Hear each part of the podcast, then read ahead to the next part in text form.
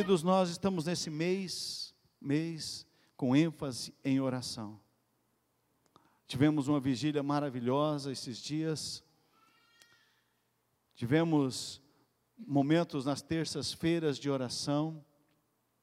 Sei que cada um tem dedicado mais tempo à oração em suas casas, seus lares.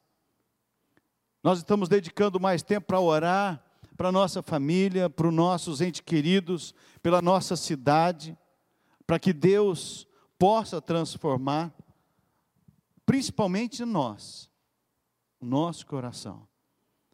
Hoje quero compartilhar com você, porque a oração é um tempo com Deus.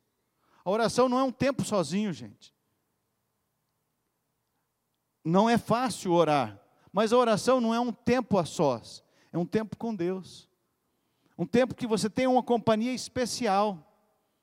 E nós temos que aprender a desfrutar desses momentos.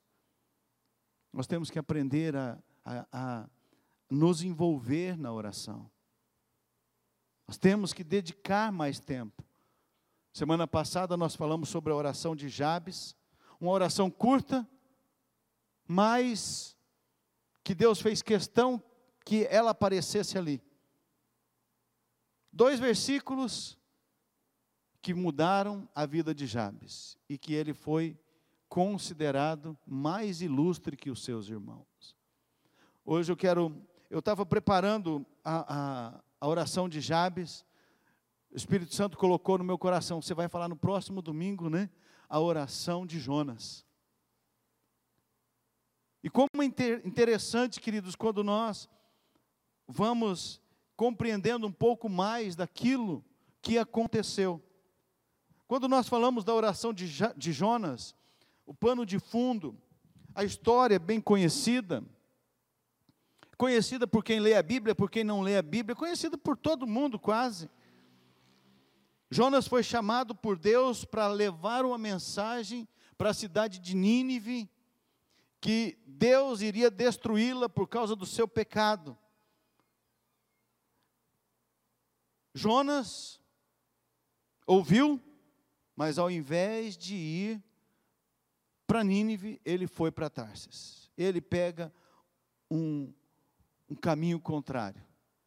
Lá, no meio do mar, uma tempestade, ele é jogado para fora, um grande peixe o engole,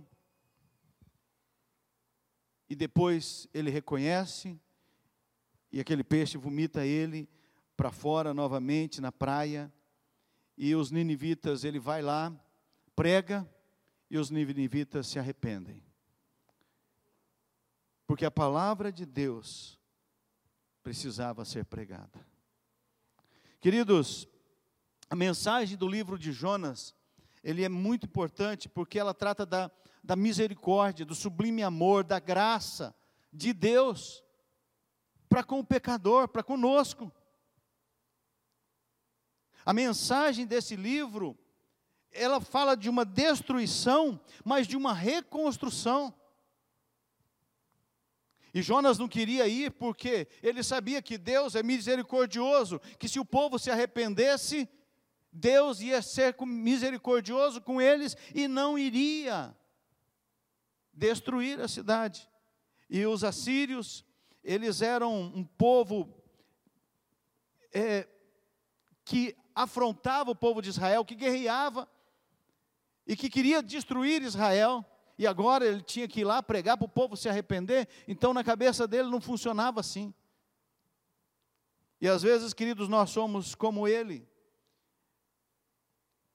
Na nossa cabeça não, não funciona da forma que a gente pensa. Porque não é, não é do jeito que a gente pensa, é do jeito de Deus. E o capítulo 1 trata da fuga de Jonas.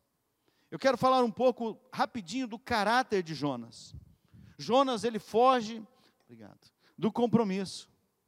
Esse caráter, trata de caráter. Quando a gente mente, fala de compromisso.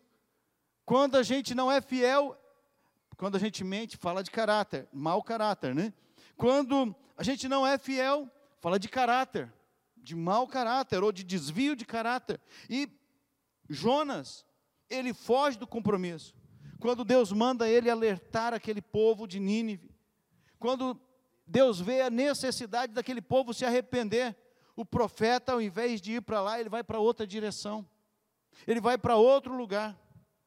E se você olhar para qualquer pessoa, queridos, que foge de um compromisso, que abandona um compromisso, você vai ver nessa pessoa falta ou mal, ou no mínimo desvio de caráter.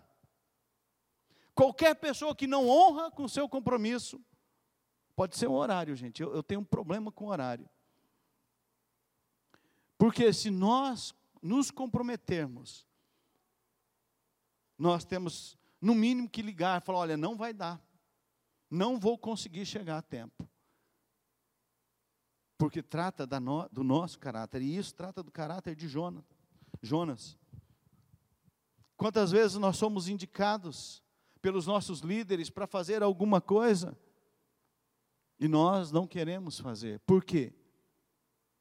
Porque nós queremos fazer do jeito da gente. Deus quer que nós nos comprometamos com Ele, queridos. Deus quer que nós tenhamos um compromisso com Ele. E quando nós assumimos o compromisso com Deus, isso demonstra que nós estamos envolvidos na causa de Deus, no reino de Deus. Queridos, você está e faz parte do maior projeto existente na face da terra. O maior projeto existente não é a NASA mandar foguete, não é a Tesla criar foguetes que dá ré. Não, não é nada disso. O maior projeto da face da terra chama-se Reino de Deus. A pregação do Evangelho para que todos ouçam e tenham a oportunidade de escolher se querem viver com Jesus ou não se decidem andar com Deus ou não. Mas muitas vezes nós nos esbarramos no caráter. A pergunta que eu e você precisamos responder é essa que está aí no telão. Nós vamos ser cautelosos, curiosos ou comprometidos? O que, que nós vamos ser no reino de Deus? Na causa do Senhor. O Senhor nos chamou, o Senhor nos, nos oportunizou andar com Ele, nós vamos ser cautelosos, não sei se eu vou, se não vou, ah, eu vou ser curioso, eu vou lá ver como que funciona esse negócio, ou eu vou ser comprometido, vou assumir um compromisso com Deus, e vou viver a minha vida para Ele. Estou dizendo que você precisa abandonar o que você faz, mas aonde você está, aonde você vive, você tem que ter um compromisso com Deus. Aonde você vive, você precisa exalar o bom perfume de Cristo. Jonas nos ensina algumas consequências de ter evitado o chamado de Deus, de não cumprir a ordem de Deus. E ele nos ensina que, ali no versículo 1 até o 3 do capítulo 1, que nós perdemos o privilégio da parceria com Deus. Jonas andava com Deus, conversava com Deus, e Deus fala com ele, ele foge de Deus. Nós aprendemos com Jonas também que quando nós não obedecemos, as nossas escolhas vão prejudicar pessoas, vão prejudicar pessoas, queridos. As escolhas que nós fizermos por não obedecermos aquilo que Deus mandou nós fazermos, vai afetar outras pessoas. O texto o versículo 4 de Jonas 1 diz: O Senhor, porém, fez soprar um forte vento sobre o mar, e caiu uma tempestade tão violenta que o barco ameaçava arrebentar-se. Quando nós não honramos o nosso compromisso com Deus, pessoas podem sofrer. Você já parou para pensar que se Deus já te colocou em algum lugar, Ele colocou lá para que você seja um discípulo de Jesus naquele lugar. E discípulo de Jesus faz discípulo de Jesus. Fala do amor de Deus. E se Deus te colocou naquele lugar é para que você seja uma testemunha viva do Evangelho de Jesus Cristo. O Evangelho que transforma, que salva, que liberta, que restaura, que cura, que muda o nosso, o nosso coração. E que se você talvez não cumprir a sua parte naquele lugar, talvez alguém não chegue à eternidade porque você deixou de anunciar as boas novas? Você já parou para pensar de alguém não ir, sabe, entrar no céu porque você e eu não fizemos a nossa parte? Jonas estava nesse negócio. E se ele não fosse lá depois, a cidade de Nínive ia perecer. Outra consequência de evitar o chamado de Deus para o compromisso é que nós nos tornamos endurecidos e insensíveis às tragédias que nós mesmos causamos. Jonas entra no barco e ele estava tão insensível que o que, que ele faz? Ele desce para o porão e vai dormir. A tempestade está batendo lá. O barco, eu não sei como que o cara dormia. Mas ele estava dormindo. A Bíblia diz que ele estava dormindo. Insensível com as necessidades dos outros. A desobediência nos leva a nos tornar insensíveis. Outra coisa que acontece, perdemos tanto a integridade quanto a confiança. Aqueles homens, os marinheiros, falam para ele: O que, que você fez, Jonas?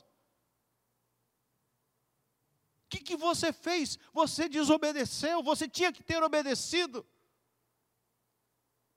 Então, queridos, nós precisamos aprender que há consequências quando nós não honramos o nosso compromisso com Deus. Quantas vezes nós já ouvimos, queridos, Deus nos mandar fazer alguma coisa e nós deixamos de fazer, porque nós achamos que sabemos mais do que Deus. Achamos que, não, eu, eu sei melhor do que Deus o que precisa ser feito. Talvez você nem pense isso, mas a nossa atitude é parecida. Jonas, ele era um profeta consagrado, ele era um homem de Deus. Mas quando Deus o manda pregar aos ninivitas, ele corre para o outro lado. Quando Deus manda que ele vá, ele não vai. E a partir daí é só para baixo. Ele vai para o litoral, que é para baixo. Ele pega um barco, vai para o porão, que é para baixo. Está na tempestade, ele sobe, mas os marinheiros o lançam para a água e ele vai para baixo. Um grande peixe o engole e ele vai para baixo. Queridos, a desobediência a Deus só nos leva para baixo. E às vezes nós não entendemos, não percebemos as, as coisas que estão acontecendo na nossa vida, que nós estamos só caindo. E nós precisamos olhar isso, queridos.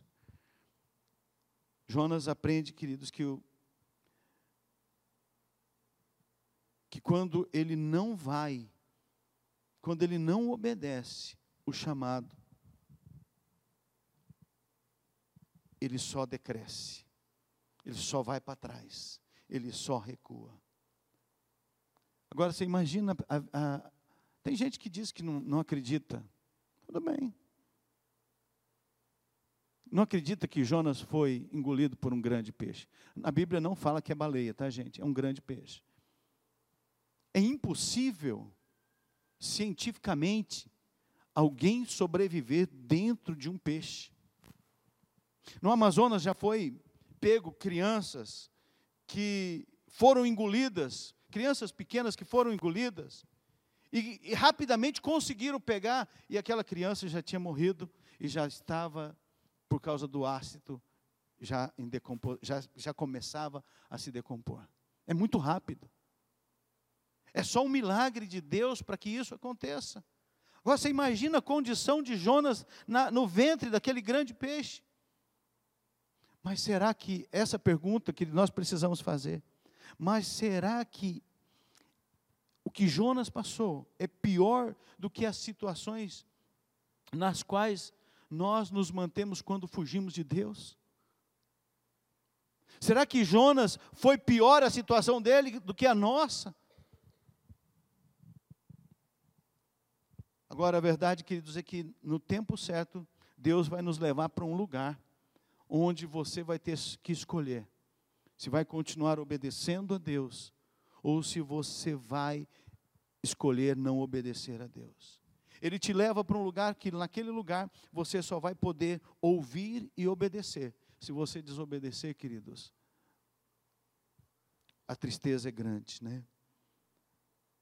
Não, não, não permita, queridos, que haja necessidade. E também não estou dizendo que todo toda dificuldade, todo problema, toda situação difícil que você enfrenta, que você passa, é por causa de que Deus está te trabalhando alguma coisa na sua vida. Não, não estou falando isso, de forma alguma. Não é isso que eu estou dizendo. Mas, querido, nós precisamos obedecer a Deus. Nem sempre nós vamos entender, sabe, por que, que Deus deseja certas coisas de nós nem sempre nós vamos compreender por que, que isso está acontecendo. Muitas coisas eu não entendo por que, que eu fiquei internado 20 dias, morre não morre. Mas depois uma coisa eu entendi, Deus estava me fortalecendo para que eu pudesse passar por uma situação difícil depois. E muitas outras coisas eu não entendo. Eu não compreendo, mas eu preciso colocar, me colocar à disposição de Deus para que eu possa compreender e aprender o que, que eu preciso aprender, aquilo que for necessário. Será que nós vamos precisar ir para um grande, para a barriga de um grande peixe, queridos? Não literalmente, né, falando, para aprender algumas coisas. Isso foi realmente humilhante para Jonas. A gente começa a ler o livro de Jonas, você começa a ver aquela história, você fala assim, gente, é terrível, é desesperador.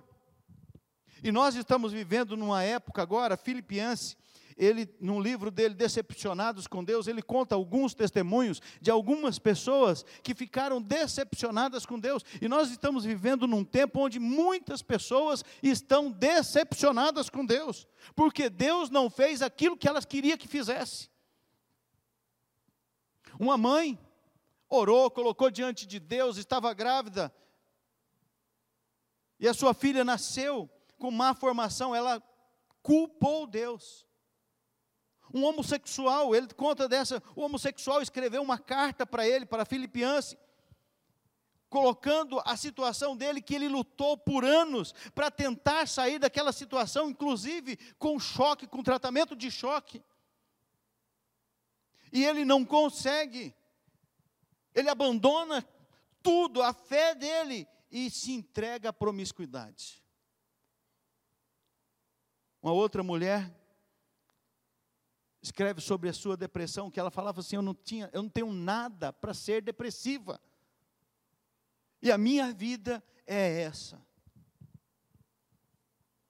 E as pessoas estão continuamente reclamando de Deus, culpando Deus pelas circunstâncias. A Bíblia diz que nós, o mundo jaz no maligno. Esse mundo que nós vivemos, o príncipe deste mundo, queridos, é Satanás. E nós estamos nesse mundo guerreando todos os dias contra as hostes espirituais da maldade. Nós tivemos agora, esses dias, o carnaval. As consequências começam a chegar daqui para lá. Daqui um mês, dois meses, as consequências começam a chegar. As escolhas que as pessoas fazem. E são esses exemplos que eu citei aqui, são exemplos que acontecem. Agora, Jonas não se decepciona com Deus. Jonas, quando ele vai para lá para o grande peixe, sabe, ele não fica reclamando com Deus, ele começa a orar. Ele começa a clamar. Jonas, queridos, nós temos que aprender isso. Nós não podemos, as circunstâncias nós temos que aprender com elas e parar de reclamar. Quando você reclama demais nas circunstâncias, você não aprende o que precisa aprender.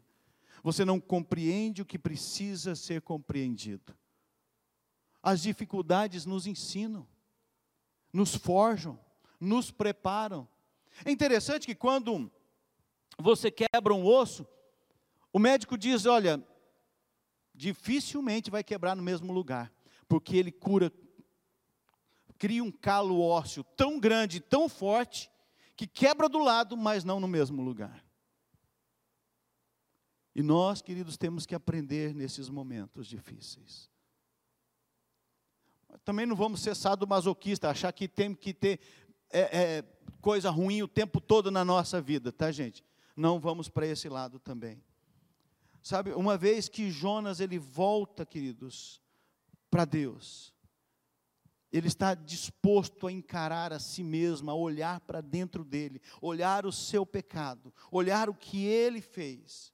Mas eu preciso trazer uma coisa que é muito importante para nós. Jonas, ele usa a teologia, o conhecimento de Deus que ele tinha, queridos, para fugir de Deus. Ele se defende, né, ele conhece a soberania de Deus, ele, ele sabe do poder de Deus, ele sabe do que Deus podia fazer a, a, a, o conhecimento de Deus que ele tinha estava correto, mas o coração dele estava errado. A cosmovisão, a visão do mundo daquele momento estava certo, porque os ninivitas, eles eram um povo que iria guerrear, que já tinham guerreado contra Israel e que iriam guerrear novamente. Ele não estava errado, mas o coração dele estava errado. A disposição dele estava errada. Isso acontece conosco hoje, queridos. Muitas vezes nós temos a doutrina certa, o ensinamento certo, mas o nosso coração está errado. Nós temos o conhecimento de Deus certinho, mas a nossa atitude está errada. Ontem aqui na nossa nosso encontro com os casais, conversando com eles a respeito disso, e é muito tranquilo isso. Né? Eu falo com muita tranquilidade porque é uma verdade. A gente, como casal, você trata bem todo mundo fora de casa. A sua, o seu, sabe, você tem um coração bom fora de casa, trata, faz, ajuda, leva, traz, busca, dá dinheiro, tira dinheiro, faz o que for preciso para os outros. Mas dentro de casa, é um Deus nos acuda. É um bom crente fora de casa, mas dentro de casa é um inferno. Perdão da palavra, gente. E nós precisamos aprender, queridos, que ter a doutrina certa, ter o conhecimento de Deus correto, não faz com que o nosso coração esteja correto, a menos que nós tenhamos a disposição de permitir que Deus trabalhe no nosso coração e que nós o obedeçamos em tudo. Senão, queridos, nós vamos continuar tropeçando da mesma forma, com o coração errado. Sabendo fazer as coisas certas, mas vivendo de forma errada. Agora eu quero conversar com você quando Jonas ele fala do, do propósito de salvação. Antes de nós continuarmos, tem um texto bastante conhecido, que é João 3,16. Grande parte das pessoas sabem de cor esse texto. Porque Deus tanto amou o mundo, que deu o seu Filho unigênito, para que todo que nele crer não pereça, mas tenha a vida eterna. Aqui está revelada, ah, sabe, o maravilhoso propósito da salvação é libertar. Sabe, é aquele que colocar Jesus no seu coração, que crer nele, não vai perecer, mas vai ter a vida eterna, vai ser salvo. É isso que ele quer mas nós não gostamos de nos humilharmos diante de Deus. E a palavra de Deus lá em Crônicas diz que se o meu povo, que se chama pelo meu nome, se humilhar e orar e me buscar e se converter, tem que se converter dos seus maus caminhos. Não acha que é só mudar, queridos, de roupa. Tem que se converter dos seus maus atos das suas más atitudes, tem que converter das suas palavras duras, tem que se converter da sua arrogância, do seu eu, do seu orgulho, tem que se converter da sua grosseria, tem que se converter. Se nós não nos convertermos, queridos, o caminho é largo, que vai para a perdição. E o caminho para a salvação, queridos, é estreito é apertado. Por isso que eu sempre falo, não é fácil ser crente, não, gente. Ser crente de verdade, não. Ser crente de qualquer jeito, vai de qualquer jeito. Vilas Bleca, quando tem gente perto, você é um crentão. Quando não tem perto, aí você é o que você acha que você quer ser. Então, queridos, nós temos que aprender com Jonas. Nós temos que entender isso. E Jonas, o que, que ele faz? Primeiro lugar, ele reconhece a soberania de Deus, a santidade de Deus, a justa bondade de Deus, o chamado de Deus. Depois, ele se volta para aquele que é o único capaz de salvá-lo. Ele se volta para Deus e depois, no fim, ele faz o que? Ele se arrepende. Tem que ter arrependimento, queridos. Tem que ter arrependimento. Transformação de vida só acontece com arrependimento. Nós aprendemos no nosso discipulado que arrependimento é uma tristeza profunda que nos muda, que faz, faz com que você mude de direção, faz com que você não queira mais aquela vida e vá buscar a vida que Deus tem preparado para você. É isso que nós precisamos, gente. Nós temos que ter isso. Nós temos que lembrar da graça de Deus. Jonas nos lembra isso com muita clareza no versículo 4 do capítulo 2. Então eu disse: Lançado estou de diante dos teus olhos, tornarei porventura a ver o teu santo templo? Jonas sabia que Deus era grande em misericórdia e em amor. E ele, ele fala assim: Olha, aqui eu estou eu tô longe, eu estou distante. Mas ele está se lembrando da graça de Deus, da misericórdia de Deus, e ele pode confiar, sabe, nessa essa graça que pode ser renovada na vida dele. E aí ele pode se motivar para realmente mudar a direção da vida dele. Queridos, quando nós chegamos ao ponto em que nós entregamos o nosso coração ao Deus vivo, aquele que é Senhor e passa a ser Senhor das nossas vidas, o resultado sempre vai ser o mesmo. Nós vamos orar. Nós vamos buscar a Deus. Nós vamos ter tempo com Ele. Porque nós queremos buscá-lo, nós queremos da, da presença dEle, nós queremos do poder dEle que transforma, que nos cura, que nos restaura que nos muda. Nós queremos viver a misericórdia dele, porque nós queremos ser salvos, ser libertos. E aí ele diz assim, no versículo 2: E disse: Na minha angústia clamei ao Senhor, e ele me respondeu. Do ventre do abismo gritei, e tu me ouviste a voz. Queridos, não importa onde você estiver, se você, você pode estar lá no, na barriga do grande peixe, na pior situação da sua vida. Se você reconhecer a soberania de Deus e clamar ao Senhor, Ele vai te ouvir. Ele vai te ouvir, queridos. E vai, sabe, transformar aquela situação. E Jonas, ele ora pela libertação. Jonas, ele reconhece a sua situação, que era desesperadora. A situação que ele estava, queridos.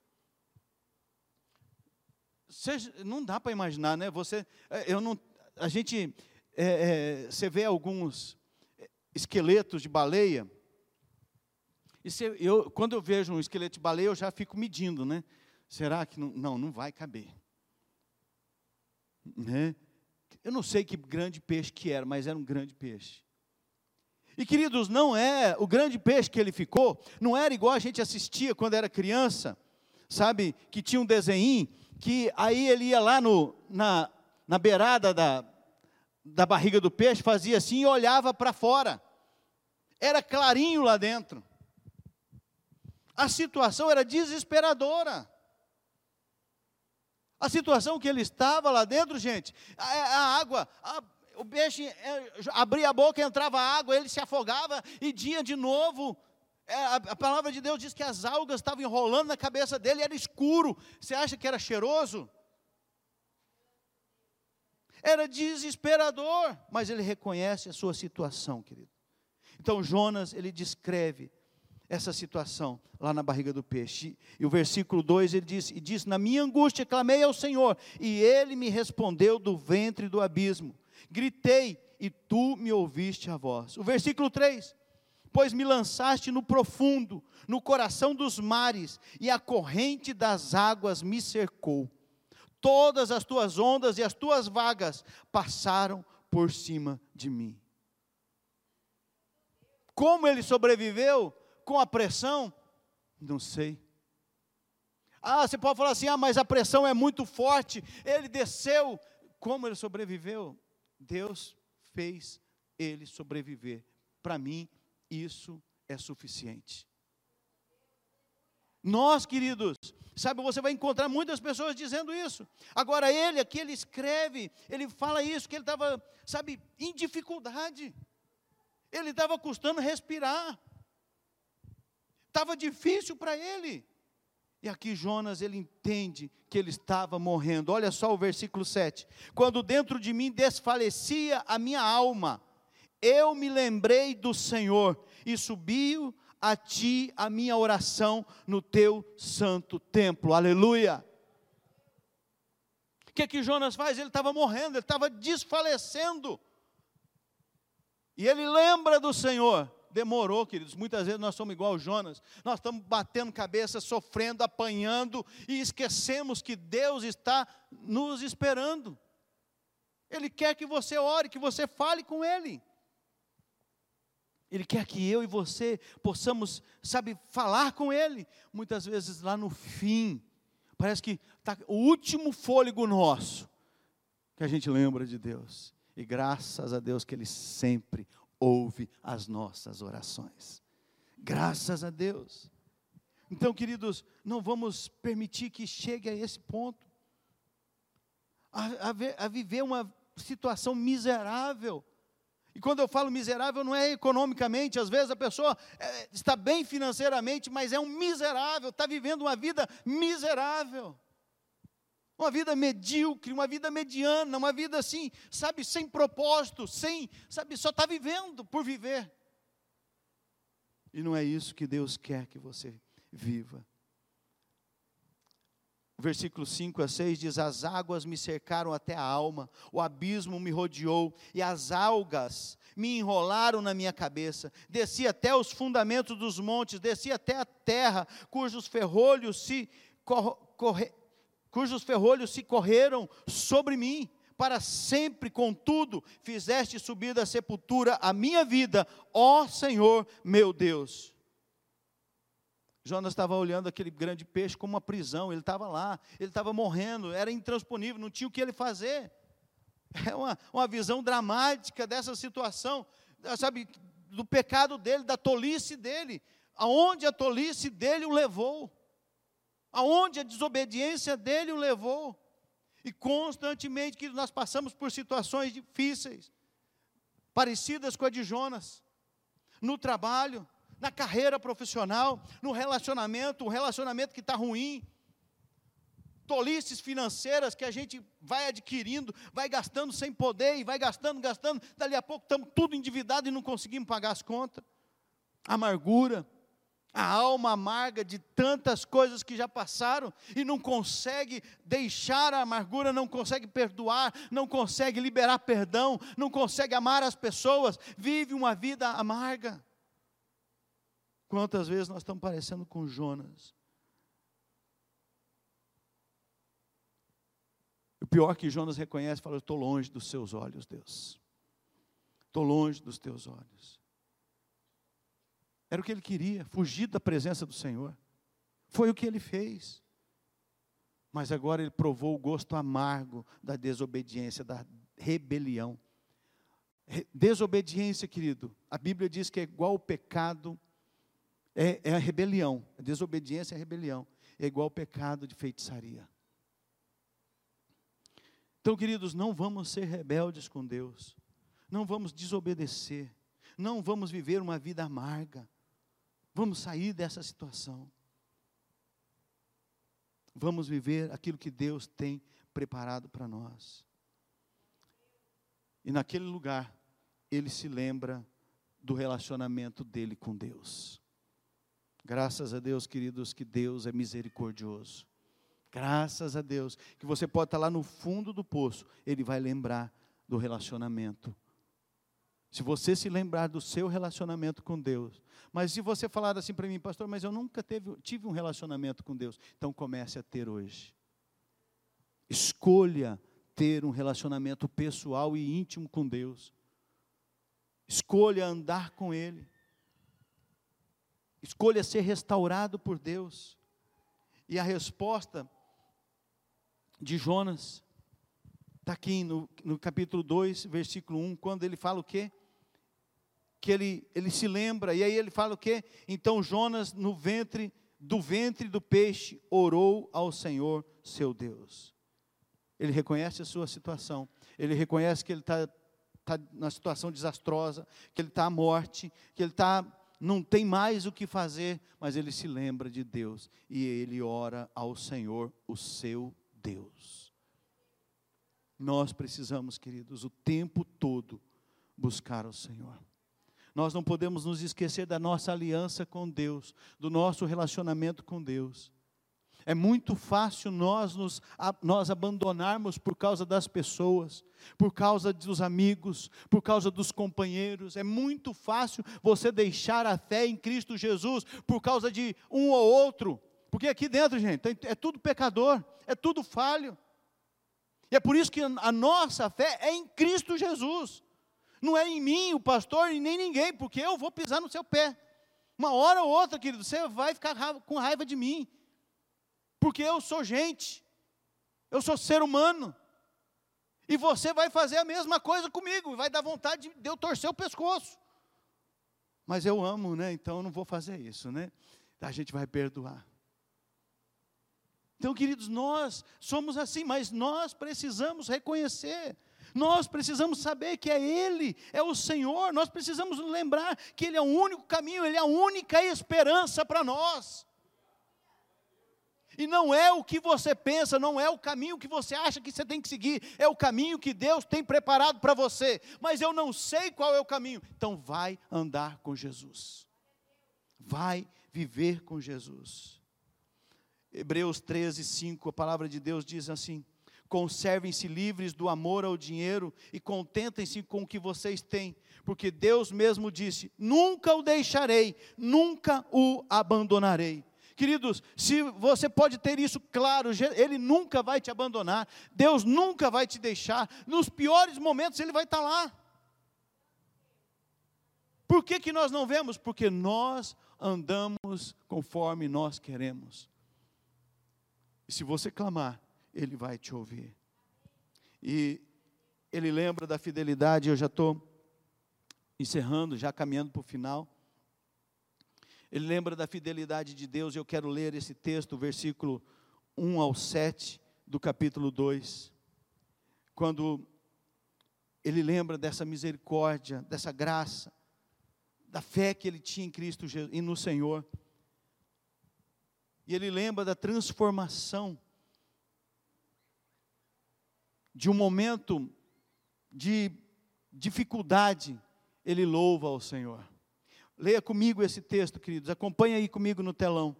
Lá de dentro do peixe, Jonas orou ao Senhor, ao seu Deus. Ele disse: Em meu desespero clamei ao Senhor e ele me respondeu. Do ventre da morte gritei por socorro e ouvistes o meu clamor. Jogaste-me nas profundezas, no coração dos mares, correntezas formavam turbilhões ao meu redor todas as tuas ondas e vagas passaram sobre mim. Eu disse: Fui expulso da tua presença, contudo, olharei de novo para o seu santo templo.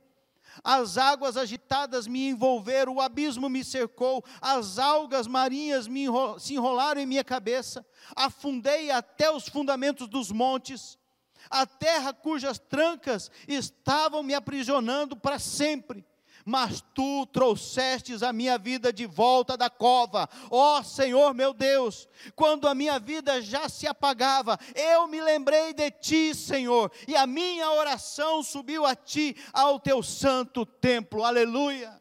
É isso, queridos. Você não não perca a oportunidade de clamar ao Senhor. momento que você estiver em desespero, pode ser apenas um sussurro, mas clame ao Senhor, porque Ele está te ouvindo. Quando nós nos reconhecemos humildemente que nós somos indignos, que nós não merecemos, mas que a graça nos alcançou, passamos de do pecador para aquele que louva e adora a Deus. Um pecador transformado, redimido, restaurado pelo sangue do Cordeiro. Um pecador mudado, e é isso que ele quer. Paulo escrevendo aos Romanos, ele diz: Que diremos, pois, diante dessas coisas? Se Deus é por nós, quem será contra nós? Aquele que não poupou o seu próprio filho, mas o entregou por todos nós, não nos dará juntamente com ele e de graça todas as coisas? Queridos, esse é o amor de Deus, essa é a graça de Deus para conosco. Ele não poupou o seu filho para que você e eu fôssemos libertos do pecado, fôssemos salvos, fôssemos transformados. Por amor, ele fez isso, queridos, por amor. Jonas, lá no versículo 9, ele diz que a salvação vem do Senhor. E eu quero que você pensa e reflita agora para que você pratique nessas três frases que nós vamos colocar aí no telão. A primeira, reconheça, reconheça na sua vida, queridos, o, o propósito de Deus de salvação. Deus não está te destruindo, Deus está te salvando. Deus está te libertando. Pode estar passando uma situação difícil. Olhe para Jesus. Olhe para o autor e consumador da sua fé, que é Cristo Jesus, nosso Senhor. Segundo, quantas vezes que nós somos cabeça dura. Nós queremos agir como nós achamos que devemos agir e não como Deus pede. Quantas vezes, queridos, nós perdemos a oportunidade porque nós fazemos conforme nós achamos. A rebelião nos afasta de Deus, queridos nos distancia de Deus. E Ele nos quer perto de, dele. Ele quer você pertinho dele, Ele não quer você distante. Então vá para perto dele. A terceira frase, não confie em si mesmo. Quando o mundo aí fora está dizendo, confie em você, você pode, você faz, você é isso, você é aquilo. Não confie em você mesmo, confie em Deus que está em você. Confie naquele que pode mudar a tua vida. Aprenda a voltar para Jesus, queridos. Aprenda, volte para Jesus. Confie inteiramente em Jesus. Não confie nas tuas forças, nas tuas, na, sabe, na tua sabedoria, no teu intelecto. Confie no Senhor. Não se estribe em seus próprios pensamentos, queridos. Confie no Senhor. Não se firme no que você ache, acha ou pensa. Confia no Senhor. Confia somente nele. Não confie naquilo que disseram, nas sentenças que lançaram. Confia no Senhor, o teu Deus. Pode ter sido a pior sentença. Confia no Senhor, o seu Deus. Por quê? por causa desses dois versículos que nós aprendemos hoje com Jonas. Num aperto terrível, gritei ao Senhor, pedindo ajuda, e ele me respondeu.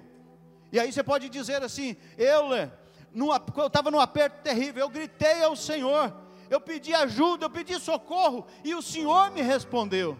Você pode até colocar o seu nome. Quando eu já estava às portas da morte, clamei, e o Senhor, meu Deus, me ouviu. É por causa disso, porque se você clamar, Ele vai te ouvir e Ele vai te libertar, Ele vai transformar o teu coração. E o versículo 9 diz: Jamais adorarei outro Deus a não ser o Senhor. Como poderia agradecer tudo que o Senhor fez por mim? Prometo cumprir todas as promessas que lhe fiz, pois só o Senhor é capaz de me salvar. Aleluia. Faça um compromisso com Deus nessa noite, querido. Faça uma aliança com Deus. De dizer, Senhor, jamais. Eu estou entendendo que tudo que eu passei nessa vida, eu, eu, eu, eu não aprendi de uma forma fácil, então eu tive que aprender de forma difícil. Quantas vezes eu fui cabeça dura, Senhor, mas agora, Senhor, eu quero te adorar, adorar ao Senhor, o meu Deus, e eu quero agradecer ao Senhor tudo que o Senhor fez por mim, e eu prometo cumprir todas as suas promessas. E o que, que Jonas faz? Vai, prega, porque Deus falou para eles, falou para Jonas, lá no capítulo, no capítulo 3, que depois ele cresce uma, uma, um ramo, cobre ele, depois ele morre, Jonas fica bravo, pede a morte. E Deus fala para ele: Você fica bravo por causa de uma planta que nasceu, morreu, que você não tem domínio sobre nada e não se importa com mais de 120 mil pessoas de Nínive que não sabe a diferença da mão direita para a esquerda. Queridos, quantas vezes nós estamos olhando só para nós e nós temos que olhar para fora, temos que parar de olhar para nós e olhar para fora. Há pessoas que precisam de Jesus ser libertas. Para de reclamar, para de murmurar. Vamos parar, queridos, de ficar com picuinha. Vamos parar de ficar com dor de cotovelo e vamos ouvir o Senhor e prometa a Ele cumprir todas as promessas, porque, querido, se você fez uma promessa com o Senhor, se você fez uma aliança com Deus, Ele quer que você cumpra. Ele quer que você o obedeça. Porque só Ele é capaz de te salvar, queridos. Só Ele. Feche os teus olhos nesse momento. Abra o seu coração na presença de Deus. Essa noite é uma noite de você consertar a tua vida. A noite de nós nos achegarmos a Ele e falar: Senhor, meu coração é esse, e eu quero que o Senhor transforme.